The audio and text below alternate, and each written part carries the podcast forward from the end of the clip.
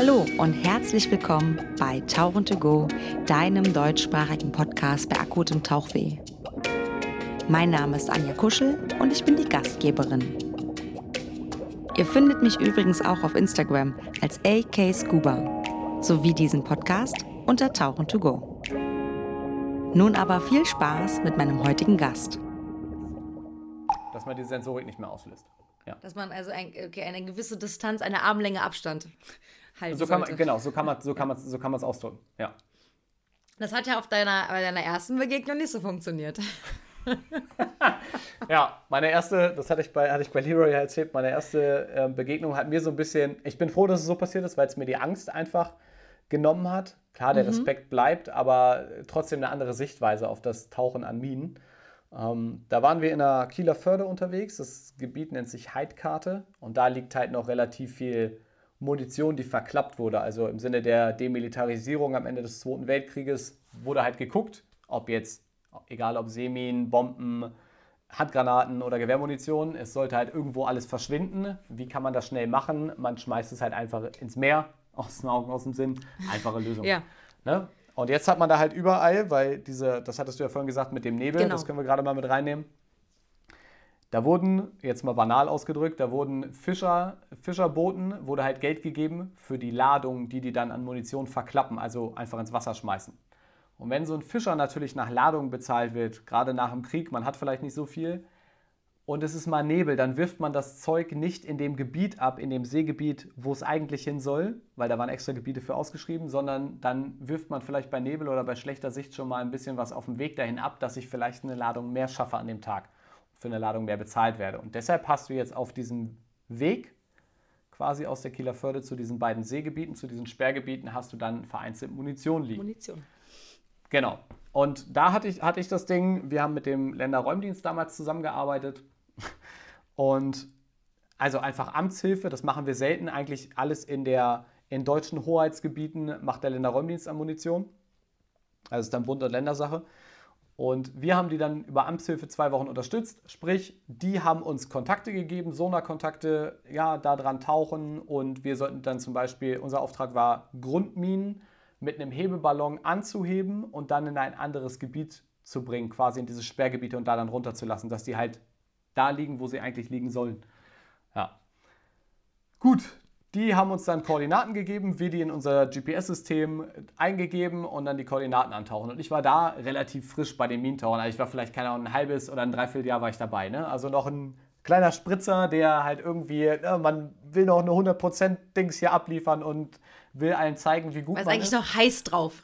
Ja, richtig heiß ja. drauf gewesen und ähm, wollte natürlich auch glänzen. Und dann war mein Auftrag, dann wurde gesagt, ja, Christian, der Kontakt da unten, hat der Länder Räumlich gesagt, sind, da liegt eine Grundmine, die ist schon bearbeitet, da sind Stahlbänder schon drumrum. Und du guckst einfach nur, dass die Stahlbänder dran sind, gibst ein Signal, wir lassen Hebeballon runter, dann machst du die fest und dann können wir die wegtransportieren. Das war der Auftrag. War Klingt von der solide Tauch einfach. Genau, von der Tauchschwierigkeit her vielleicht zwei, drei Meter Sicht, also noch genug und auf vielleicht 24 oder 26 Meter. Das war also knapp über 20, das war nichts Dickes. So, und dann sind wir, dann habe ich halt gedacht, okay, Stahlbänder einfach finden, das ist so schwer und dann passt schon. Mhm. Ja, Auftrag verständlich, jo, auf Geräte, also ins Gerät gegangen, ins Kreislaufsystem, hinten runterfallen lassen, abgetaucht. und dann da unten angekommen, irgendwie schlammiger Boden, hier und da mal ein Rost oder da ein rostiger Fleck. Dann dachte ich so, hm, okay, da guckt irgendwas Rostiges aus dem Boden. Der, der Sand ist auch, hast du auch wie diese Rostpartikel. Ja gut, aber das sieht nicht so, also ich sehe da keinen Stahlbänder, also gucke ich nochmal weiter. Und wir haben so ein Suchverfahren, da ist ein Sinker auf dem Boden, also ein Bleigewicht und du hast so eine Leine dran und dann tauchst du mit dieser Leine wie mit so einem Zirkel in der Schule, sag ich mal. Ne? Mhm. Und so suchst du diese Stelle halt ab, wenn da was Größeres liegt, bleibt die Leine hängen oder du siehst halt irgendwas vor Ort. Okay. Geguckt, kein anderes Objekt, okay, also muss es dieses rostige Ding da sein. Ja, hingetaucht, und wir lernen halt so in unserer Ausbildung, okay, du packst Sachen halt nicht an, sondern du arbeitest halt auf Distanz. Und dann hocke ich vor diesem, vor diesem Objekt und sehe aber keine Stahlbänder. Ne? Es war so halb im Schlamm drin und sehe keine Stahlbänder. Und wenn du halt so ein frischer Spritzer bist und du willst irgendwie glänzen und dir sagt jemand, ja, da unten sind Stahlbänder dran, such dann sind da auch welche. Dann, dann, dann, sind, genau, dann sind da welche. Dann so, finde ich keine die. gesehen, okay, was machst du? Ja, dann, dann habe ich halt angefangen, im Schlamm zu wühlen. Und diese Bänder zu suchen. Und erst halt nur so ganz dezent hier mal so grob an der Mine vorbei, spüre ich da irgendwas und dann war nichts. Und dann dachte ich aber, okay, krass, die, der Länderräumnis hat gesagt, da sind welche, also müssen welche sein. Und ich habe mich auf diese scheiß Mine gelegt, habe die komplett im Arm gehabt und überall abgetastet, ob ich nicht irgendwo diese Bänder im Schlamm finde und nichts gefunden. So, und dann irgendwann nach, keine bestimmt, ich weiß nicht, wie lange ich da unten war, vielleicht 15 Minuten, also viel zu lange für die Tauchtiefe eigentlich. Also, das soll bei uns mal schnell gehen. Aufgetaucht und habe zu meinem Einzelleiter gesagt: Hier, äh, pass auf, Thomas, da unten liegt nichts. Also sagt er: Nee, nee, Lena Räumnis hat gesagt, da ist, soll was sein. Ich sage: hundertprozentig sind da keine Stahlbänder dran. Er sagt: Okay, komm mal ins Boot rein, warte kurz, wir funken Lena Räumnis an. Äh, Lena Räumnis angefunkt: Ja, hier, wir waren auf Position so und so, äh, da sind keine Stahlbänder dran. Ja, also die heißt quasi, die Mine ist nicht bearbeitet. Ich dachte, es ist eine bearbeitete Mine, die nicht mehr anspringen kann, also nicht mehr scharf ist und mit Stahlbändern dran. Mhm. Und dann funkt er da den, den, Typen an, ja, welchen Kontakt habt ihr? Den und den? Mhm. Ja, Standby. Kurz Ruhe in der Leitung. Ja, nee, das ist die falsche Position, da haben wir noch nichts dran gemacht. Das heißt, so. die hätte heißt, im allerschlimmsten im, Fall. hätte die quasi hoch, also war noch scharf, hätte, so sagt man das, kann man noch als scharf betrachten, hätte noch explodieren können. Und da war ich erstmal im ersten Moment komplett baff und dachte so, ja, moin, Alter, danke. So, komplett scheiße enden können. Und da habe ich aber auch, wie ich, da bin ich sehr dankbar um, auf diese, äh, um diese Erfahrung, weil ich da halt gemerkt habe, okay, ganz ehrlich, da liegt eine Grundmine, die läuft, in dem Fall äh, funktioniert die mit einer Batterie. Die wurde am Ende des Zweiten Weltkrieges dahin geworfen. So, die liegt ja jetzt über 70 Jahre. Meine Motorradbatterie, die ich frisch kaufe, ist nach zwei Jahren, warum auch immer, nach zwei Jahren ist die Brei. Warum soll jetzt so eine Batterie in einer Mine bei einer Wassertemperatur von, keine Ahnung, roundabout 4 Grad da unten, warum soll das Ding jetzt noch funktionieren? Hm. So. Und natürlich, der Sprengstoff ist da weiterhin drin, aber man muss dazu sagen, wenn die Batterie entladen ist, funktioniert die Sensorik nicht mehr. Das heißt, sie kann theoretisch nicht mehr anspringen. Und ja, nach wie vor, wir gehen immer damit mit der Einstellung ran, ja, das, die könnte noch scharf Scharfe sein. Munition. Mhm. Genau, aber es hat für mich so diese Angst genommen, so dieses, oh, das ist jetzt so ein Kampfmittel, kann ich gar nicht anfassen und oh Gott, wenn da was, wenn ich da nur drauf tippe, dann kommt, dann explodiert das Ding.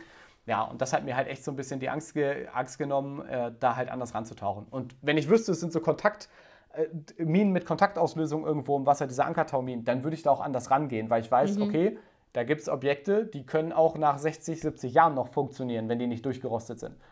Und da würde ich halt nicht irgendwie so doll jetzt irgendwo gegenkloppen. Ne? Wie funktioniert so eine Kontaktmine? Ist einfach wahrscheinlich wie so ein Drucksensor oder was? Der da irgendwie wie so eine Feder oder nee. wie?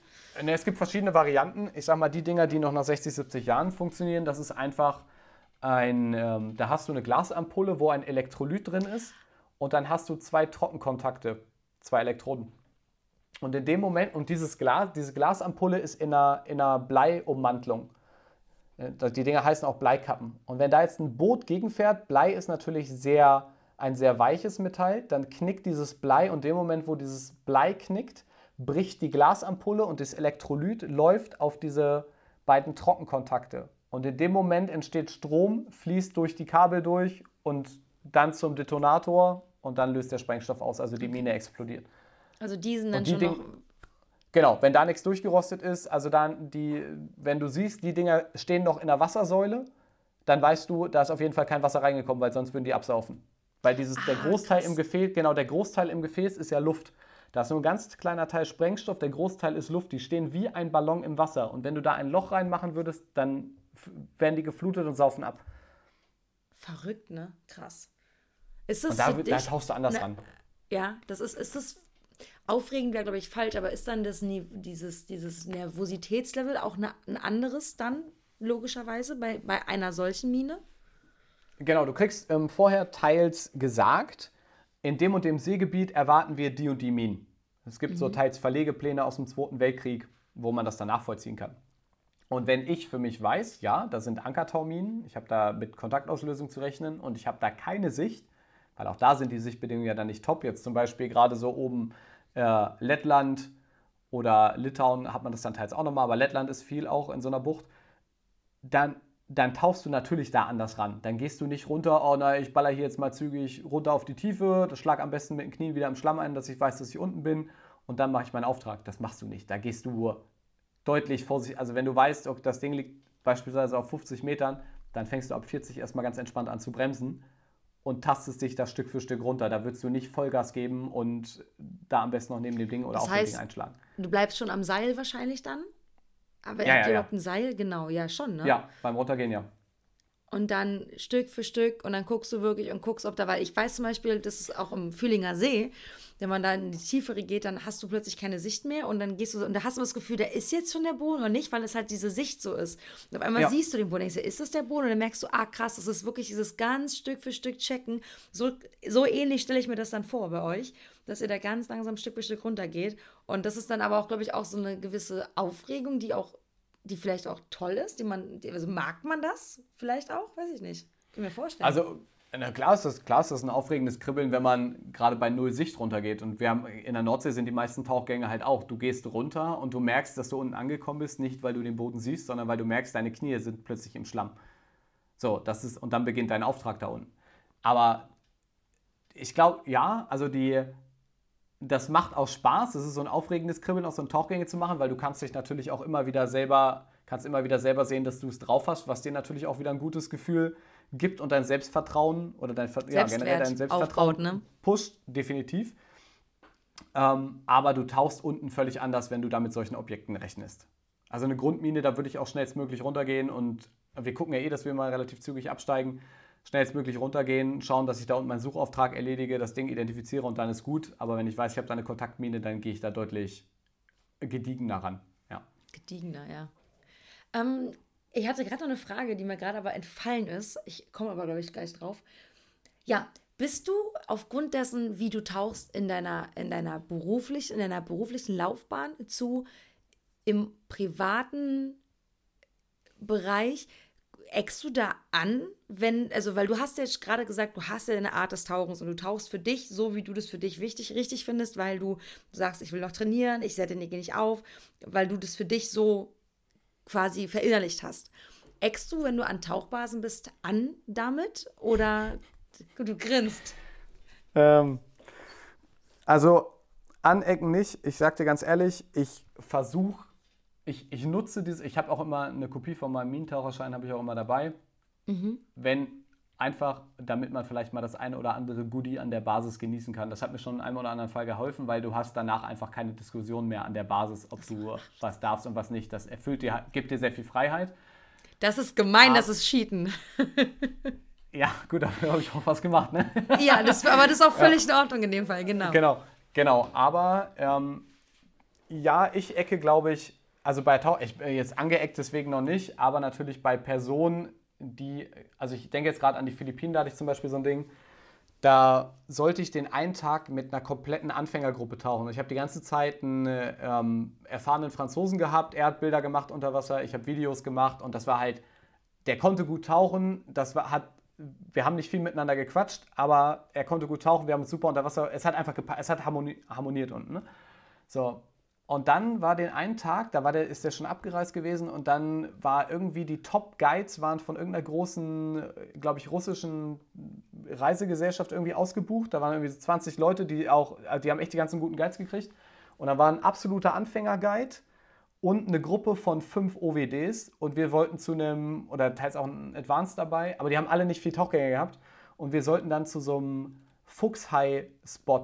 Also ein ganz bekannter ist das Malapascua, heißt die Insel. Ist, ähm, ja, ganz kurz, muss ich leider, ich muss es kurz crashen. Also, für die Zuhörer, Zuhörerinnen, tut mir total leid jetzt. es Alles gibt gut. eine Fantour auf die Philippinen. Wir gehen erst nach Malapascua und gehen dann nach Darwin. Wenn ihr wollt, guckt mal unten in die Beschreibung rein, weil dann könnt ihr mitkommen. Und was da zu sehen ist, das kann der Christian jetzt nämlich erzählen. ja, also Malapascua von der Insel top, aber auch die Tauchplätze bei den Fuchshaien ähm, an dem Tauchspot, wo wir da waren. Ich war, also jedes Mal, wenn ich unten war, waren da mindestens zwei Fuchshaie. Also jedes Mal zwei gesehen. Die sind ähm, stand, also das ist krass, die sind da wirklich. Und das Geile ist, man taucht da, also da, wo wir waren, es wird der gleiche ähnliche Platz sein ja. Heißt, da tauchst du quasi so eine, an so einer, an so einer ähm, äh, Riffwand lang, an so einer Riffkante und dann fällt die runter. Und witzigerweise habe ich das Gefühl gehabt, da wo die alle hingetaucht sind, waren die immer gar nicht, weil die waren nämlich unterm Boot auf der anderen Seite. Und ich so, hä, warum tauchen wir denn nicht hier runter? Die, da sind die schon so, aber ich sehe die doch beim Schnorcheln. Warum gehen wir denn nicht hier runter, Mann? Und dann sind die Haie irgendwann hingekommen und sagen, ich habe es nicht verstanden. Aber es war der Hammer. Wir hatten echt schöne Begegnungen, ja. Aber sorry, ja. ich habe dich unterbrochen. Alles gut. Ähm, genau, also die Tauchgänge da mega geil. Und da war an diesem Tag mit dieser ähm, Anfängergruppe, war es halt so, da wurde gesagt, jo, hier Anfängergruppe und ähm, das ist die einzige Gruppe, wo du mit kannst, Christian. Und da habe ich dann auch ganz klar gesagt, so, habe auf die Dinger, ich habe die bei anderen Tauchgängen gesehen und ich mache mir, ich, mir ist scheißegal, was die Leute für einen Schein haben, wie viele Tauchgänge, ich gucke mir die unter Wasser an und da habe ich ein Auge für, ob einer da unten überfordert ist oder ob der sich wohlfühlt. Das sieht man einfach relativ zügig. Mhm. So, ähm, und ich habe die vorher schon bei Tauchgängen gesehen und ich werde immer, werd immer so ein bisschen fickerig, wenn ich sehe, dass einer viel mit dem Arm unter Wasser rudert. Das kann ich nicht ab. So, geht gar nicht. Das ist so ein Unsicherheit. Also, das zeigt mir einfach, jemand ist unsicher unter Wasser und ist nicht im Element. Ähm, lege ich auch in der Ausbildung viel Wert drauf, aber kommen wir auch nochmal drauf. Ähm, genau. Und ich habe die unter Wasser gesehen und habe dann gedacht, boah, nee, Alter, das geht gar nicht. Bin dann, habe dann aber gesagt, okay, ich will diesen Tauchgang machen, also bin ich dabei. Und habe dann halt auch die, dann dachte ich, okay, wie kannst du es machen, dass du nicht die ganze Zeit quasi, also nichts für ungut, aber äh, mit den Anfängern da abhängen musst? Wie kannst du das vermeiden? Und bin dann zur Basis, habe geguckt, wer von denen hat ein Nitrox-Brevet? Keiner. Und dann bin ich halt zur Basisleitung gegangen, habe gesagt, ah ja, das ist ja übrigens ein tiefer Tauchgang, ich hätte gerne Nitrox für den Tauchgang. Und dann haben die halt gesagt, hat die Basisleitung gesagt, ähm, ja, nee, geht nicht, weil dann bräuchtest du noch einen Guide, der Nitrox hat. Und dann habe ich ihr gesagt, naja, hier, ich habe dir doch erklärt, mit dem Minentaucher, wir sind für alleine Tauchen ausgebildet. Ähm, wir machen das einfach so, ich nehme Nitrox mit, wenn deren Nullzeit abgelaufen ist, bleibe ich meine unten und tauche dann hinterher. Und da hat sie sich halt drauf eingelassen. Ne? Das ist halt auch immer so ein Ding der Basisleitung, aber ne? sie sich drauf eingelassen und ich das halt dem Guide kurz gesagt. Natürlich der war wenig begeistert. Dann habe ich ihm halt gesagt, pass auf, ähm, hat dir die Basisleitung das gesagt? Nee, was denn? Ich sage, ich habe Nitrox. Er sagt, nee, geht ja nicht. Ich sage, doch. Ja, dann tauchst du aber mit uns wieder hoch. Ich sage, nee, so läuft der Hase nicht, sondern ich tauche mit euch runter. Wir sind unten auf der Tiefe. Wenn, mein, wenn eure Nullzeit abgelaufen ist, dann könnt ihr hoch und ich komme kurz danach, danach. Das Boot finde ich, die Orientierung, das, wie du weißt, ne, das ist ja einfach nur so. Es ist eine sagst, riesengroße Plattform, ja. Ja, Pillepalle, ja. Genau. Na, er war nicht so begeistert und dachte, er kann mich unter Wasser anders überzeugen. Naja, und dann sind wir runtergegangen mit dem, und ich habe vorher, genau, ich habe vorher meinem Buddy gesagt, der wurde mir zugeteilt und er hat mir gesagt, ja, hier, ähm, wir tauchen dann in einem Team. Und da habe ich ihm dann ganz klar gesagt, ich sage, ist nichts gegen dich, aber halte dich als Buddy an den Guide. Und habe ihm ganz klar gesagt, ich achte nicht unter Wasser auf dich. Weil wenn ich im Urlaub bin und für, Urlaub, für Tauchgänge Geld bezahle, dann bin ich da nicht in meiner Ausbilderposition und gucke, dass irgendwelche Newbies unter Wasser klarkommen, sondern dann will ich meinen Spaß haben. So, ja, das, du also so hart das klingt. Du, ich, ich verstehe das, ich verstehe das. Du bashst gerade gerade hart Anfänger, weil ich ja, ich bin ja, ich habe ja Anfänger-Safaris, weil ich ja der Meinung bin, dass jeder, aber es ist ein Unterschied, Ausbildung und so weiter. Und es ist eben, ich kann das verstehen. Du machst viel Ausbildung, du bist viel im Wasser und wenn du dann für dich tauchst, dann willst du das genießen. Und ich verstehe das voll, dass du sagst, ich möchte dann nicht mit jemandem, weil du hast, ich weiß nicht, wie viele Tauchgänge, aber dann sagst du, wenn ich da jemanden habe, der ein OWD hat, noch mit den Händen sich bewegt, das ist ein Indiz, der hat noch nicht so viel Erfahrung, dann ist das für dich nicht Entspannung, sondern dann ist das Arbeit. Und das kann genau. ich voll nachvollziehen. Deswegen, die Anfänger, Anfängerinnen, die zuhören, das muss man hier an der Stelle auch definitiv voneinander trennen. Ja, also gut, dass du auch nochmal sagst, ähm, ich glaube, der, der ähm, Anfänger ist das falsche Wort. Ich sage einfach mal unsichere Taucher. Und das schließt, ja, auch das schön, schließt ja. Genau, das schließt nicht, also wie gesagt, ein Anfänger, ist, ich habe auch Leute gesehen, die können mit 20 Tauchgängen, können die, können die gut unter Wasser tarieren. Sind die besser als mancher Tauchlehrer? Genau und, genau, und es gibt welche, die haben 600 Tauchgänge und sind halt eine Vollkatastrophe unter Wasser. Also sagen wir unerfahrene, gut, dass du es gesagt hast, sagen wir unerfahrene Taucher. Ähm, ja, und habe dem einen dann gesagt, hier, pass auf, ich achte nicht auf dich, der Guide achtet auf dich. Bleib beim Guide. Und dem ja. war das, genau, und dem war es ein bisschen suspekt, aber der hat dann drauf, ich habe ihm das ein, und ich kann das auch relativ eindrücklich rüberbringen und dann hat er gesagt, okay. Naja, dann haben wir einen Tauchgang gemacht und dann war es wirklich, wir waren mittags drin an dem Tauchsport, es war nicht überlaufen und dann kamen die Haie und dann waren aber die, die, die ähm, wie haben wir es eben genannt, die unerfahrenen Taucher waren dann halt sehr, ähm, oder unsichere Taucher waren halt sehr, ähm, ja, sehr aufgescheucht, der Wenn Geist war überhaupt nicht entspannt. Bewegen, dann, genau. ist, dann ist das Problem, die Haie, die Fuchshaie sind eh sehr schüchtern. Und die sind, die, dann sind die nicht, dann, dann die muss super ruhig bleiben, dann kommen die auch super nah. Nächste Woche ist der 1.12. und aus Kindertagen wissen wir, Am 1.12. darf man das erste Türchen des Adventskalenders aufmachen. Auch der IRC hat wieder einen Adventskalender zusammengestellt mit den Dive Centern und da ist in der Summe ja, sind Preise im Wert von 6.500, über 6.500 Euro zusammengekommen. Die Dive Center haben sich also gar nicht lumpen lassen. Und hier wollte ich euch mal so ein paar Dive Center vorstellen, was sie so reinschmeißen, besonders die Dive Center, die ihr ja schon kennt. Da fangen wir an. Hang Loose Diving aus Kroatien, hauen rein ein Navigationskurs. Manta Diving Madeira mit Loco Loco, Stefan und Sitika, ihr erinnert euch. Hauen rein ein Fünfer Tauchpaket inklusive Flasche und Blei. Das Oasis Masalam von Werner Lau. Werner Lau war zu Gast, die Eva vom Oasis war zu Gast. Dort werden direkt drei Tauchtage mit reingepackt, also ein Tauchpaket inklusive sechs Tauchgänge, inklusive Hausrifftauchgänge, nicht schlecht. Rovin Diving haut sogar rein, ihr kennt das auch, die Rote Insel, haut rein, drei Tauchgänge, ein Checkdive, dann zwei Bootstauchgänge, einmal zum Wrack und einmal zur Bagnole. Ich fand die Bagnole damals mega, war ein ganz toller Tauchplatz.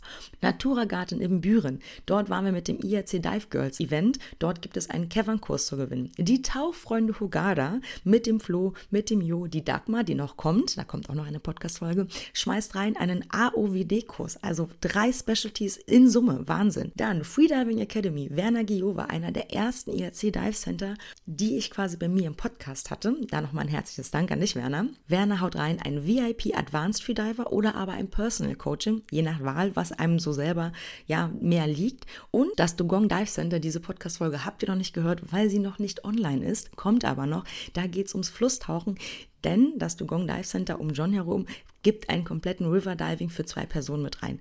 Auch dabei sind das Dive for Life mit zwei Tagestickets, aber auch Blue Marlin mit einem Night Dive. Dann gibt es noch die Möglichkeit, eine Nitrox zu gewinnen, den Dive Group Management Kurs. Es gibt zweimal die Möglichkeit, das Schnuppertauchen mit dem Weebeezer zu gewinnen. Dann gibt es die Möglichkeit des Wracktauchens. Wir haben die Möglichkeit des Deep Divings. Dann gibt es zwei Personen, die den Scooter-Tauchgang gewinnen können, aber auch Trockentauchen, aber auch zwei Tauchpakete wieder in Ägypten, die es zu gewinnen gibt.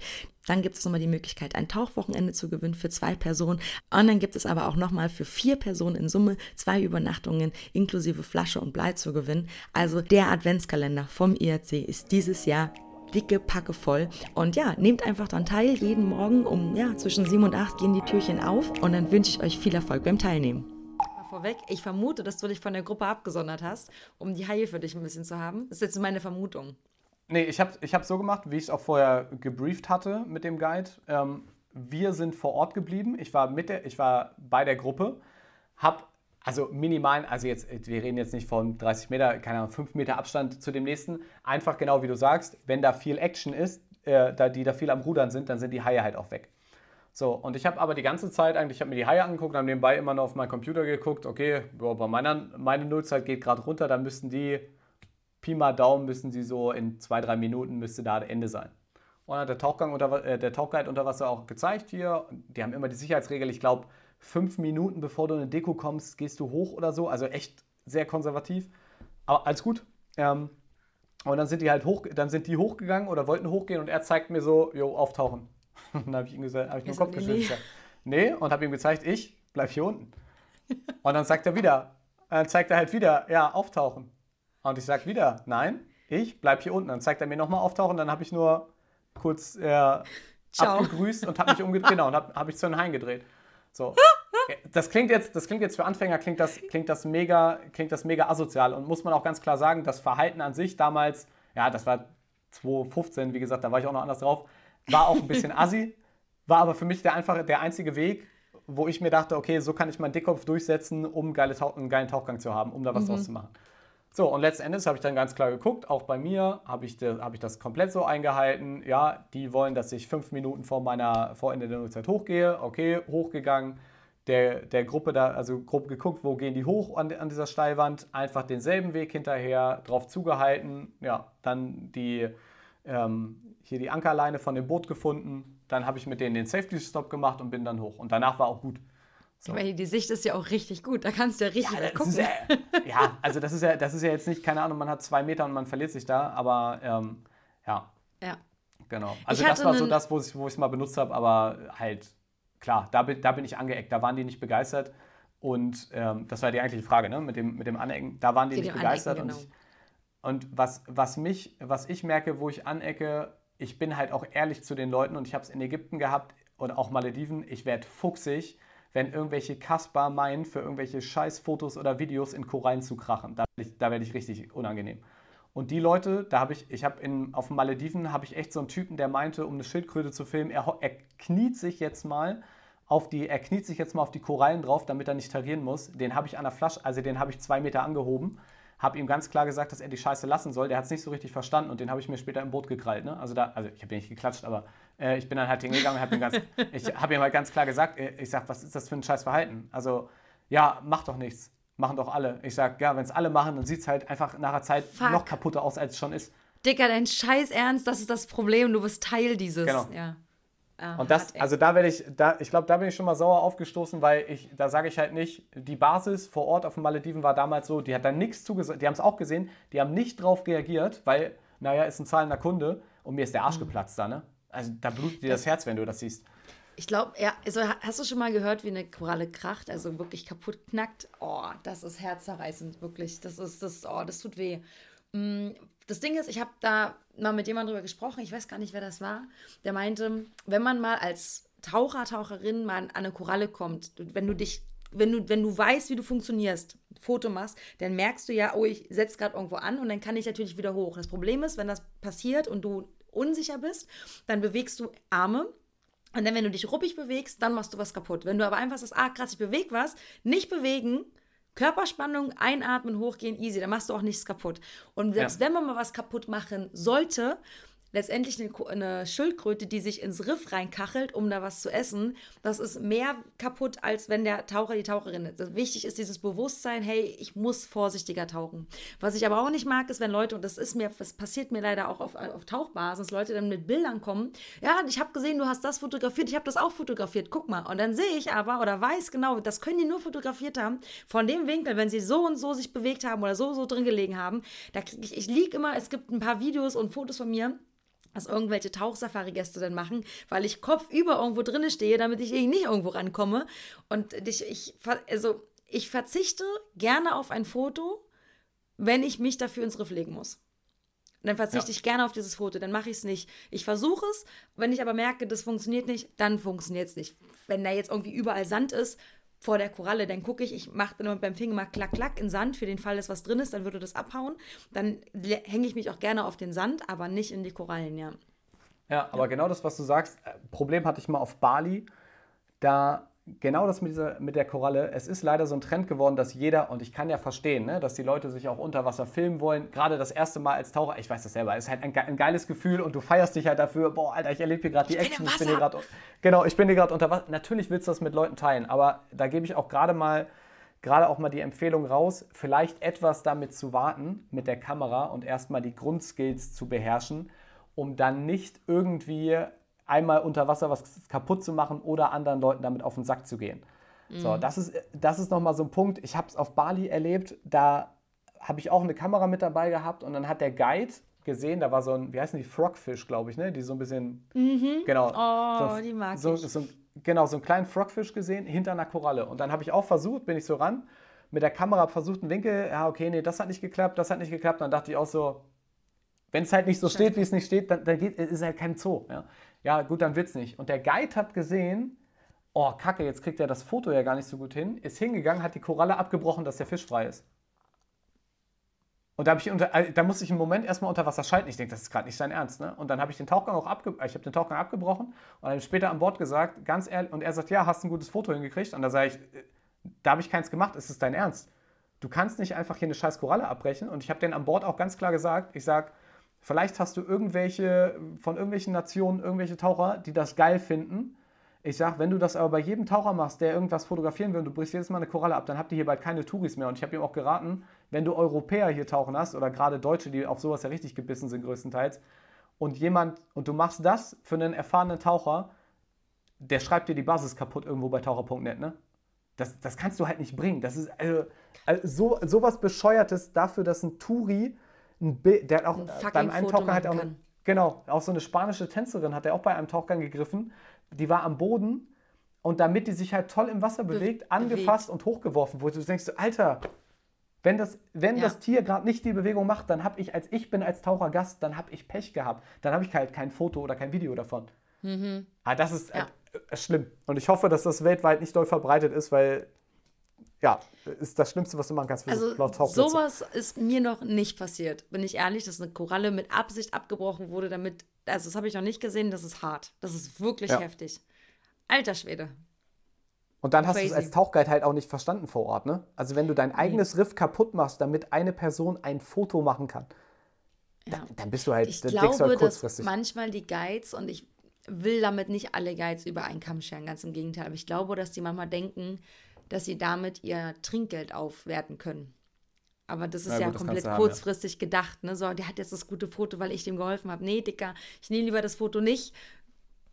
Ja, sondern find das Tier nochmal, dann kriegst du, weißt du, ja, ja, ja, Aber auch Trinkgeld, das Trinkgeld eine Motivation ist für die Leute. Das ist auch so eine ganz, also die Tauchszene hat sehr viele Baustellen an, wo, oder ja, so Schalt, wie sagt man so, Zahnrädchen, an denen noch gedreht werden muss, damit diese ganze Szenerie irgendwie, ja, rund wird, manchmal noch. Ich weiß, ja, schwierig. Ja.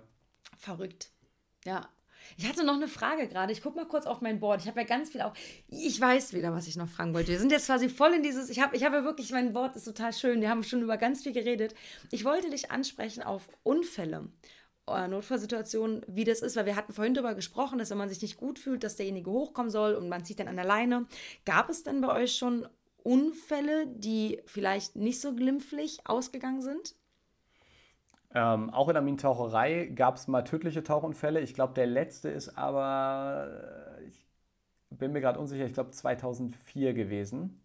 Also lange her jetzt, fast 20 Jahre. Ich meine, Jahre. ja, ja, also ist lange nichts passiert. Und wenn man das mit den, also da habe ich jetzt keine genauen Zahlen, aber wenn man das so mitkriegt auf internationalen Manöver, bei dem Austausch unter den Tauchern, sind wir Deutschen sehr gut. Also wir haben ein sehr sicheres Tauchen. Die anderen Nationen haben deutlich mehr Tauchunfälle. Muss man natürlich auch wieder in, äh, zum Beispiel bei Amis, ist bei den Amis ist es relativ häufig. Da muss man halt aber auch wieder gucken, okay, wie viele Leute haben die? Die haben höchstwahrscheinlich deutlich mehr Minentaucher, als wir sie haben. Ähm, aber unser Tauchen ist sehr sicher, wie wir es machen. Man muss dazu sagen, wenn wir eine Tauch, also wenn wir auf dem ähm, Minenjagdboot sind und wir da ein Tauchmanöver haben, wir haben immer eine funktionierende Druckkammer an Bord. Au. Genau, das Krass. ist halt ein kompletter Luxus im Vergleich zum zivilen Tauchen. Wir haben bei uns im Schlauchboot, von wo wir absetzen, ist immer eine Flasche Sauerstoff dabei. Wir haben einen Notfallsanitäter vor Ort auf dem, auf dem Schiff quasi. Und wenn wir einen Tauchunfall haben, haben wir die Vorgabe, innerhalb von drei Stunden muss der Verunfallte in der Druckkammer auf Behandlungstiefe sein. Und wir, bei uns wird das so krass gewährleistet, wenn du einen normalen Tauchgang machst, also oder so im Schnitt, dann hast du einen Verunfallten innerhalb von unter 20 Minuten in der Druckkammer. Das wenn der, wenn der schießt. Genau, also wir haben eine wahnsinnig hohe Tauchsicherheit. Dazu halt gleichzeitig noch die anspruchsvolle Ausbildung. Das heißt, wir lesen sehr krass aus, welche Leute zu uns kommt durch oder kommen durch diese durch die körperliche Belastung, durch das mentale. Dementsprechend du hast sehr sehr gut ausgebildete sichere Taucher.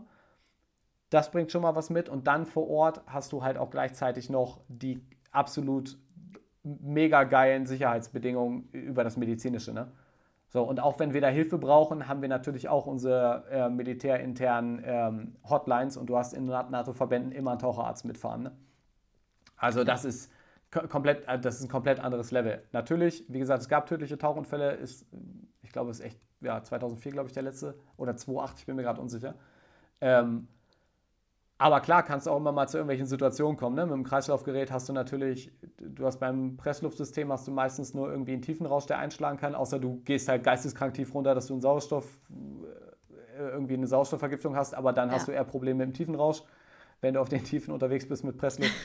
ähm, bei uns hast du halt viel, oder was halt dazukommen kann, ist eine Sauerstoffvergiftung und jeder Minentaucher, der mit einem Kreislaufgerät hier bei uns unterwegs ist und auch lange Strecken macht unter Wasser und lange tauchen ist, der kann dir auch Anzeichen von einer Sauerstoffvergiftung sagen, wie die sich anfühlen. Das kennt so ziemlich jeder bei uns. Das ist ah, einfach krass. normal. Ja, ja, das ist normal. Wir können mit dem Kreislaufgerät bis zu vier Stunden unter Wasser sein, je nach Tiefe. So, da, weil der halt, ne, weil du, du, der, das CO2, was du ausatmest, wird über eine Kaltpatrone gebunden und dann atmest du die Luft wieder. Und dann schießt das Gerät nur nach, was du da noch brauchst. Ob jetzt Sauerstoff oder halt Pressluft, je nachdem, was für ein Gemisch.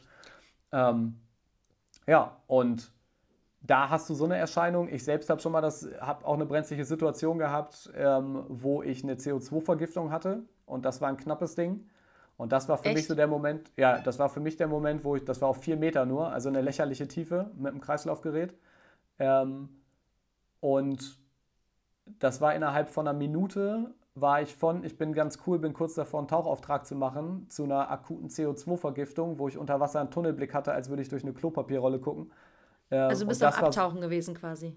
Nee, ich war unten auf Grund, also es war ein 4 Meter Tauchgang, ne? Also ich ah, war okay. schon. Ah, also, also so. es war die, der Aufgabe, der Aufgabenbereich war 4 Meter, okay. Genau, 4 Meter Tiefe nur, einfach nur Bodenabs eine Bodenabsuche. Ähm, ja, und da, ähm, da war ich, da habe ich dann gemerkt, okay, wenn ich halt plötzlich von meinem Bild verschwimmt komplett zu, ich habe nur noch einen, ich habe einen absolut engen Tunnelblick, das ist zum Beispiel so eine Situation, wo man sagen kann, so und jetzt hoch. Und das das muss man dazu auch bei uns sagen. Wir haben immer noch die Möglichkeit, Zivilisten kennen das gar nicht mehr. Damals hieß das eine Pony-Flasche. Wir haben immer noch eine, eine äh, Flasche am, am, Jacket dran. Das heißt, wenn wir unter Wasser, weil wir halt alleine tauchen, ne, wir, entweder kommst du alleine unten klar oder du musst halt irgendwie hochkommen. Ähm, Tech-Diver sagen ja immer, man muss das Problem am besten unten lösen. Ja, ist eine gute Einstellung. Aber wenn du halt weißt, du kannst da unten nichts mehr machen, dann ist halt der einzige Weg, oder dann sagen wir halt, bevor du bewusstlos unten auf dem Meeresgrund liegst, bist du lieber oben. Dementsprechend, weil wir halt eine Druckkammer vor Ort haben. Das heißt, dann hast du diese Notluftflasche und du kannst, wenn gar nichts mehr geht unten, dann, dann drehst du die Flasche auf und du schießt wie in einem Fahrstuhl, schießt du hoch. Ne? So. Ach, ist natürlich nicht gesund für die Dekompression. Natürlich atmest du dabei ab und danach gehst du nach dem Schießen gehst du direkt in die Druckkammer. Dann gehst du direkt rein. Ja. Genau, aber das können wir halt nur machen, so ein Prozedere, weil wir eben eine Druckkammer vor Ort haben. Auf einer Tauchsafari in Ägypten, wo du sieben Stunden zum Land brauchst, wäre das relativ schwierig. Äh, ja, wäre relativ schwierig. Unangenehm. Ja. Deswegen gibt es ja, deswegen unter anderem, das wissen ja viele nicht, gibt es ja diese Tiefengrenzen auf den Malediven, die Bahamas, 30 ja. Meter, weil ja. man sagt, auf, bis zu der Tiefe mit Nitrox passt alles noch ganz gut. 1,4, 1,6, was auch immer man dann einstellt. Aber die, aber die Dekokammer ist so weit weg, deswegen versucht man gewisse Tiefen gar nicht zu tauchen, weil die Gefahr, dass dann was passiert, sehr, sehr hoch sein kann. Ja. ja. Und das ist eben auch nochmal ein geiler Einblick bei uns. Ich hatte ja vorhin schon angeschnitten, dass gerade mit Deko, du lernst bei uns, jeder Taucheinzelleiter bei uns kann dir eine Dekompressionskammer fahren. So, du kriegst die Tabelle, das ist auch kein Hexenwerk, ne? Du kriegst die Tabelle, dann stehst du davor und dann stellst du da die äh, Einflu äh, hier Pressluft rein, Pressluft raus, stellst du grob ein und dann gehst du damit runter. Grob. Halt, so, ne, ja, also genau auf die Tiefe, alles gut, ja, das ist so Larifari gesagt. Ähm, und da ist halt auch das Ding, dass wir lernen halt, das ist bei uns das Gute, du lernst nicht nur die Sachen, die du zivil quasi oder der, im Freizeittauchbereich theoretisch lernst, wie zum Beispiel beim äh, Tiefenrausch, Martini-Regel, so, du kriegst es sehr hm. theoretisch, ne? Bei uns lernst du wirklich hands-on, wie fühlt sich ein Tiefenrausch an, wie fühlt sich eine Sauerstoffvergiftung an, und also nicht bis zum Krampfen, sondern ne, die ersten Symptome, die, die du wahrnimmst. Die erste Entscheidung, äh, ja genau, erste Symptome. Genau. Hm. Und du lernst das Ganze hands-on. Du lernst aber auch als gerade als Tauch 1 Leiter, was hängt für ein Rattenschwanz da dran, wenn was schief geht. Und das wissen Zivilisten ja nicht. Für Zivilisten oder für Freizeittaucher ist ja viel so dieses, ja, dann habe ich vielleicht was, dann habe ich Schulterschmerzen und ich komme in eine, in eine, Druckkammer. Und dann ist so, ja, du kommst in eine Druckkammer und dann ist halt irgendwie gut. Und was also, passiert so, dann? Genau, als, als würdest du dann quasi wie in so eine Mikrowelle kommen. So, du bist kurz drin, 30 Sekunden, dann macht es Bing, du kommst raus und alles ist wieder gut. Mm -mm. Und so funktioniert es halt nicht, sondern wenn du, eine, wenn du jetzt echt mit einer DCS auftauchst, also wirklich mit einer mit schweren Dekompressionserscheinungen, dann gehst du in der Kammer und dann bist du da halt auch mindestens erstmal sechs Stunden drin bei einer Tabelle 6. Ne? So, und das ist. Was heißt Tabelle 6? Das, ist wahrscheinlich das sind einfach, eine, genau, das sind so Standards. Ähm, die Tabelle zeigt dir, also das nennt sich Tabelle, das ist quasi, wie kannst du dir vorstellen, wie ein Diagramm, wo, wie so ein Säulendiagramm, die, und die Säulen zeigen dir einfach an, auf welcher Tiefe bist du wie lange unter Sauerstoffatmung, wann ist eine Sauerstoffpause, wann fängt wieder Sauerstoff an, dann wie lange tauchst du wieder, gerade jetzt, also Tabelle, Tabelle 6 wäre jetzt eine Behandlungstiefe von 18 Meter, da atmest du dann puren Sauerstoff, um halt den Gasaustausch so zu verbessern, dass du Stickstoff abatmest. Und dann tauchst du von 18 Metern tauchst du auf 9 und dann hast du auf 9 immer nochmal Sauerstoffphasen, Sauerstoffpausen, Sauerstoffphasen und dann tauchst du auch langsam erst wieder auf 0. So, und das, ist, das nennt sich quasi Tabelle. Und Tabelle 6 ist so ein, Tabelle 5 machst du bei leichten Erscheinungen, kannst du sowas machen. Mhm. Wenn Sauerstoff, wenn Sauerstoffgabe eine halbe Stunde lang nichts gebracht hat, dann ist so Tabelle 5 für was Lockeres, aber alles, was so neurologische Sachen hat, irgendwelche neurologischen Ausfälle, machst du eine Tabelle 6. Dann 6, so. okay. Genau, und die dauert, ich weiß nicht genau die Minutenanzahl, aber da bist du mit bummelig, ohne Verlängerung bist du bei sechs Stunden. Ne? Das ist schon eine Nummer. Halt, genau, und das vergessen die Leute halt auch. Du hast nicht nur diese sechs Stunden und dann bist, also danach bist du, wenn du Glück hast, symptomfrei, aber eventuell bist du nicht symptomfrei, je nachdem, was du halt gemacht hast. Also du musst schon gut, gut aufsättigen. Genau, und dann geht es erstmal, dafür hat man ja diese Tauchversicherung auch, dann wirst du erstmal wieder ins Heimatland verbracht, wenn alles gut läuft und dann kriegst du da weitere Behandlungen. Ne? Und dann kannst du genau. hoffen, dass nach mehreren Behandlungen du noch fit bist. Und dann kommt so. es halt darauf an, was du für eine Versicherung hast, weil es gibt ja medizinisch notwendig und äh, medizinisch äh, sinnhaft. Ja. Ja, so die erste ist Fahrt ist Sinn, Sinn, da gibt's so, das ist, muss man echt aufpassen. Und das muss, das sind, das sind echt gute Themen, die du da ansprichst, weil es ist halt eben, hast du recht, das wissen manche Leute gar nicht, was dahinter steht, ne? Weil du kannst ja nicht einfach in einen Flieger steigen äh, nee. Eigentlich nicht, sondern du musst dann nach Hause gebracht werden oder du musst vor Ort bleiben, das kostet Geld. Das ist alles, ähm, das, wenn das nicht abgedeckt ist, dann hast du ein Riesenproblem, ja, das stimmt. Genau, und das, das ist eben das Krasse, das lernst du, das lernst du halt bei uns. Ne? Und das kann jeder, jeder Taucheinzelleiter bei uns, der diesen Lehrgang hat, der hat die Ahnung, wie muss ich handeln. Und dann denkst du auch völlig anders. Und das ist ja auch das, was ich meinen Schülern immer mitgebe. Ich sage, da sage ich halt auch, ich verstehe ja, sie wollen hier jeden Tag, für die ist das jeden Tag einfach nur Überleben und ne, einen Tag nach dem anderen. Alles gut. Aber die sehen das große Ganze nicht, was dahinter ist. Das verstehst du, das ist normal, das ist völlig okay, das verstehst du erst später. Aber wenn du dieses ganze Spektrum hast, was hängt da medizinisch dran, was hängt da für ein Rattenschwanz dran, also auch zeitmäßig, ne, da, dann tauchst du anders und dann briefst du die Leute auch anders. Das ist der also Vorteil bei uns und das hilft mir im Zivilen, also im Freizeittauchen wahnsinnig viel. Ich gehe auch an Basen, die reagieren dann auch manchmal komisch und frage halt, wie ist die Rettungskette, ne? Das interessiert mhm. ja die mhm. meisten nicht. Da wundern die sich total über die Frage. Und sage ich auch, ja, okay, was macht denn ihr? Habt ihr Sauerstoff hier? Wie viel Sauerstoff habt ihr? So, und da merkst du halt auch schon, wie gut ist ein Safari-Schiff oder wie gut ist ein Tauchbasis, ob die dir da adäquat drauf. Natürlich musst du selber von Ahnung haben, aber wie adäquat können die dir auf die Dinge eingehen? Ne? Nächste Woche geht es dann weiter mit dem Gespräch mit Christian. Das ist der vierte und auch der letzte Teil. Und an dieser Stelle möchte ich wieder sagen, lasst gerne ein Like da, einen Kommentar, teilt diesen Podcast gerne mit euren Freunden auf Social Media, wo auch immer, WhatsApp, was es alles gibt. Und ja, nutzt auch gerne die Funktionen, die in eurem Podcast, ja, Anbietern so zu finden sind. Ich kann hier gerne nochmal auf Spotify hinweisen. Da gibt es auf jeden Fall die Möglichkeit des Kommentierens. Ich würde mich sehr freuen. Und das war's auch schon wieder mit Tauchen to go, deinem deutschsprachigen Podcast bei akutem Tauchweh. Dann bis zum nächsten Mal. Tschüss!